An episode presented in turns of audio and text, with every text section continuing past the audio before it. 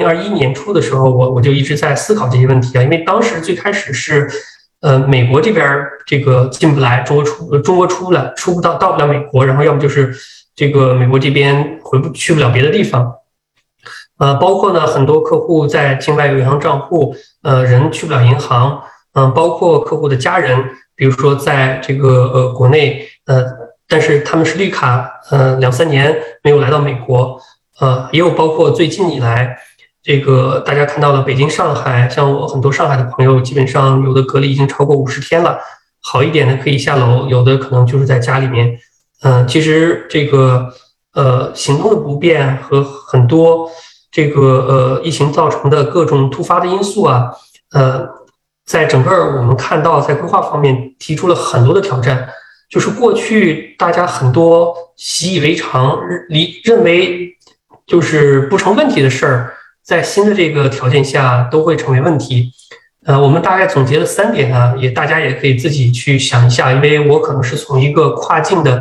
华人家庭来说的。如果可能是你主要是在美国，可能相对好一点。第一个就是跨国旅行的便利性啊，换句话说就是你人人的这个流动的自由性。呃，现在这个。这块比较麻烦的就是，呃，像国内基本上很多朋友他是出不了小区，对吧？他可能有签证可以来美国，但他出不了小区。还有的情况就是，呃，我们最近见到很多客户，呃，现在目前国内基本上护照是很多地方，呃，没有特别的理由申请起来会比较难，嗯，但这个意味着什么呢？呃，给大家举几个例子啊，就是第一个，如果如果你在人现在是国内，你想现在准备移民，对吧？你的护照又过期了，那么你如果不能续新护照情况下呢，你都不可能再申请其他的移民，比如说你去申请美国绿卡呀、加拿大枫叶卡呀或者澳洲移民啊，你这个护照没有是根本不可能。呃，第二个呢，就是呃四月份出了一个新闻，在国内大家不知道关注了没有？就是呃就是整个公证处的一个文件，就是说对呃投资性的。用于境外开户的这个护照公证等等公证是严格审查，呃，这里面没有这个像有些人这个宣传的是是特别针对投资移民啊，但是如果你确实需要在境外开户，然后呃呃有了账户有了钱你才能做境外投资移民的情况下，这个限制的确是形成一些实质性的门槛的变化啊。呃，再再说再说的这个呃深一层啊。就是像我们有的客户，他的护照过期了，呃，第一就是他的这个呃，比如说他有离岸公司或者离岸信托赶他年审，年审的时候，呃，银行或者是受托人看到他护照过期以后，自动会要求他提供新护照。如果他提供不上来的话呢，就很可能导致他这个他的自自己的账户，呃，被列为异常账户啊。还有呢，就是有的客户他因为护照过期了，他不能设立新的离岸公司，也不能去呃别的地方做远程开户，所以。国外永久居民或者这个海外身份的，现在出关还是各个地方上可能还是挺难的。就包括这个老人来看，嗯，比如我们在美国，我们家人家人过来，我还特意问了一下，并不一定都能够以 B one B two 的身份过来探亲。所以，呃，在这种情况下，很多朋友过去两个月，就很多上海、北京的这些高净值的朋友都都在咨询，可能想把他这个未来的生活重心就换到境外嘛。呃，有不少问美国的，也有问新加坡的，也有问其他地方的，呃，所以，呃，就是从疫情开始到现在啊，整个全球这个限制人员流动，呃，限制你这个身份文件的获取，呃，限制签证的发放，都对整个客户的传承安排和规划造成了一个巨大的影响啊。所以这是呃小提示的第一点。第二个呢，就是传承的预备性，传承预备性呢。呃，我这里面就讲一个上一上一周发生的一个，就在我身边的一个好朋友，在纽约的。呃，大概上周初的时候，我们一个共同的朋友突然打电话给我，他说：“哎，你知道那个谁谁这个去世了吗？”呃，我是非常非常震惊的，因为他今年刚五十岁，其实看上去非常年轻啊，可能四十出头。然后，呃，我们可能就是每每个月打几次电话啊，经常这个交流啊，沟通。呃，就感觉好像几天前还刚刚打过电话一样，突然说这个人就没了。他就是他太太带孩子在西班牙去玩的时候，呃，我那个朋友一个人在家里，呃，反正据说是是这个窒息啊，呃，但是发现的时候其实已经是一两天以后了啊。然后我太太从西班牙再赶回来，那时候只能是处理后事了。呃，因为正好我是做这一块的，然后呢，他又是好朋友啊，然后通过其他共同朋友就是联系到那个朋友的太太，现在就是帮他去处理一些这个遗产呀这些问题。其中，其实这个这个其实就是因为很第一个就心里很难受啊，因为呃好朋友，然后呃就是感觉就是音容笑貌还在脑海里的时候，这个人已经已经不在了，然后呢留下了他太太和两个孩子。呃，大女儿这个去年刚考上 Brown，今年是一年级，在布朗，呃，学费加生活费一年十万美金。二女儿过两年马上上大学，呃，平时呢，她是家庭的这个收入和整个生活重心的支柱啊。然后太太呢，呃，就是这些年基本上是自家带孩子，所以呢，我们谁也没有想到她身体这么健康，平常很锻炼，突然就没了。然后跟太太后面在这个这个处理完丧事以后，我们再帮他在处理后事的过程中，就发现呢，其实这个呃呃该做的很多规划他都没有做啊。虽然也是从事金融行业的，呃，第一个呢就是没有遗嘱，没有信托，然后呢，呃，这个很多银行账户没有做 POD，就是 Pay Payable on Death，呃，然后过去有一个定期寿险，后来可能就懒得交费也断掉了，呃，然后我们在。跟太太帮他梳理这个这个资产过程中，因为就是呃家里的事儿主要是他来把控嘛。那太太这些年一般就是主要是负责孩子，然后家里的这个这个财政上的这事儿完全没有过问。然后我在梳理过程中才发现，其实他其实为了可能维护，因为他他自己做嘛，可能没有这种特别稳定的工资收入，呃，他自己的信用卡的债务可能有十几万美金。然后整个家里其实没有什么存款，然后唯一的主要资产就是一个房子，呃，但是纽约那边的房子这些年也没怎么涨，涨得不太多，所以 equity 还有一些。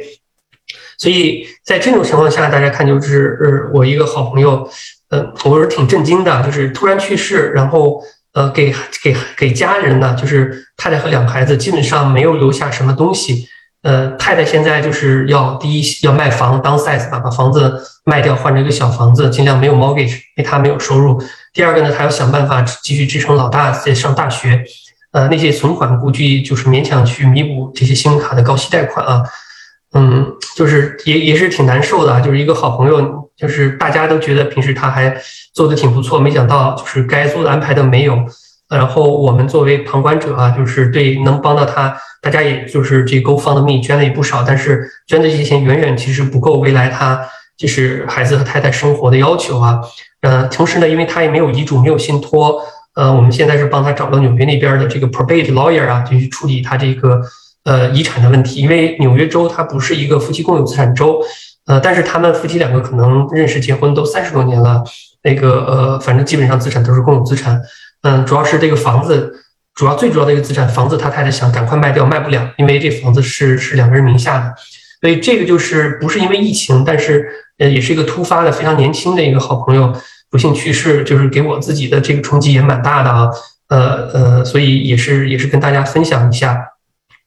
呃，然后疫情中当然也涉及到很多呃就是更年长的成长辈可能突然因为疫情去世啊或者什么的。呃，如果没有提前做好这个传承安排，会比较麻烦。比如说，你没有做好遗嘱，没有做好信托，如果你已经在病这个病床上，已经在隔离房里面，对吧？比如说，你去拉到方舱的时候，你是没有办法去签字做见证，就是真正满足法律要求、满足法律程序的这个这个制定遗嘱或者是制定信托，这是不可能的了。所以，这个传承的预备性这一点上。在整个疫情期间，其实对很多人是个警示啊，因为很多客户朋友，他们可能现在是三十岁、四十岁或者五十岁，觉得自己，呃，因为过去十年吧，可能是孩子长大过程中没有感觉自己在慢慢变老，也没有感觉到这个这个风险啊，呃，但是呃，只是以这个疫情或我刚才举那个例子为为例啊，就是大家以后很多东西还是提前注意比较好，呃，然后最近跟另外一个朋友聊的时候，呃，也跟我同龄吧。呃，他在 D.C. 那边，我说聊起这个这个纽约去世的朋友，他说，哎呀，他说从去年下半年到现在，参加了身边五场葬礼了。呃，当然我们希望大家这个所有的家人朋友都健健康康。但是这个用我这个纽约去世那个朋友太太她的原话跟我说，他说呢，就是过去他就不想管家里，可是自己也是一种回避和逃避。但是在风险来的时候，这个所有的这些让他最。最麻烦的事儿，以他最不想要的出现的方式呈现在他的生活中，啊，所以这个这个就是一个挺挺典型的一个例子啊，呃，所以这是传承的预备性。第三呢是资产安全性啊，资产安全性的话呢，在最近这一两个月可能呃也是也是挺值得注意的，因为过去呃就不考虑刚才说的这个身份和人员流动以及这个传承了，就是呃比如说在这个二零二零年三月份这个疫情在全球爆发的时候，大家觉得我投的很多安全的资产那时候出现了暴跌啊。包括像一些这个过去呃成型五星的这种基金，我们讲啊，都是出现了大跌，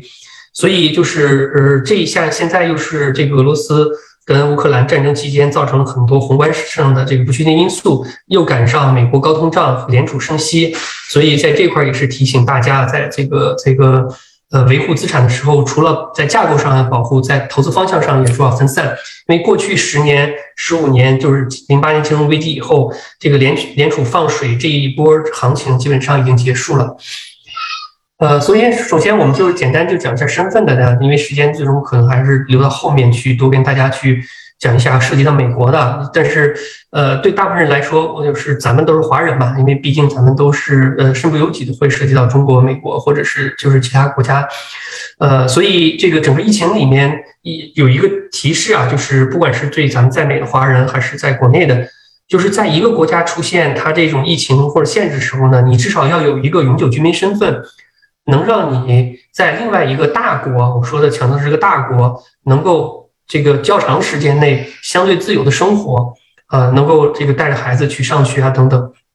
因为过去很多朋友说，哎呀，我有美国的十年签，我随时可以来美国。呃，这个过去的所有的传统观点在疫情中就是无情被打破了。你只有有十年签，第一，中国不让你出境；第二，你到了美国，过去这两年从处理了好多起这个这个延期和，我们一直没批，被迫回去，或者是回去以后想再来，他的这个签证被取消的这种这种这个案例啊。呃，所以这个呃，这次整个不管是中国目前的疫情，还是美国已经过去过去的这个疫情，都是让大家真的是，我是建议所有身边的朋友啊，就是呃，都要最好做好一个备用方案啊。嗯，比如说呢，这个从美国的这个身份为例啊，呃，比如说很多朋友在美国住的久了，都换了美国护照，对吧？但是他的这个父母可能那时候还没办绿卡，当时可能父母不愿意来。结果父母在国内，如果在疫情中间突然生病的时候，呃，大家也知道，你你就是在去年的时候，基本上你美国护照，即使家人有这个这个突然生病，你去申请这个签证，中国签证的过程也是非常非常漫长的。呃，像我们家的老人就是被被就出租车撞了骨折啊，他算小病，我们打算回去看的时候，整个这个签证过程就是处理一个多月，因为好在不是什么急症啊，但是想想来说还是还是蛮后怕的。呃，但是如果说有些朋友呃在拿美国护照之前呢，比如说他能拿到一个像香港这个身份的话呢，其实他不一定就退掉中国护照，呃，这时候他可能就回去就不用签证了。呃，还有就是比如说很多家庭的孩子是美国护照，父母是中国护照，这个美国绿卡，呃，父母可以回去，但是孩子签不了证。呃，最近我们也有是帮孩子去做一个新的身份，去让孩子可以免签中国的。所以就是整个这个身份过去这种，呃呃简单的大家觉得自由流动的这些签证啊等等的，在新的环境下都是有各种的风险的。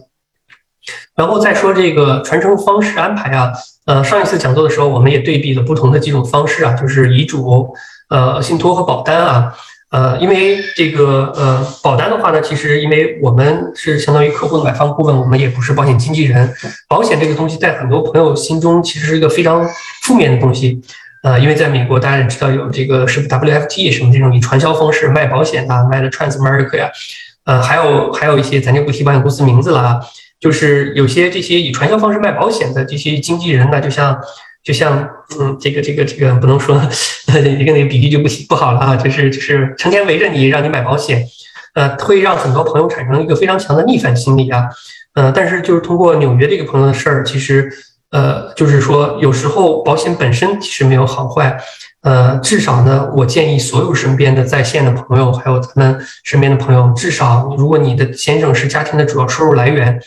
即使你的资产量很大，一定也要买一个 term life 定期寿来增加这个杠杆啊。所以这一点是给大家的这个真心的建议啊。如果可能的话，就是未来也要就是保证在最意外的情况下，给这个孩子和太太都有一个比较好的安排。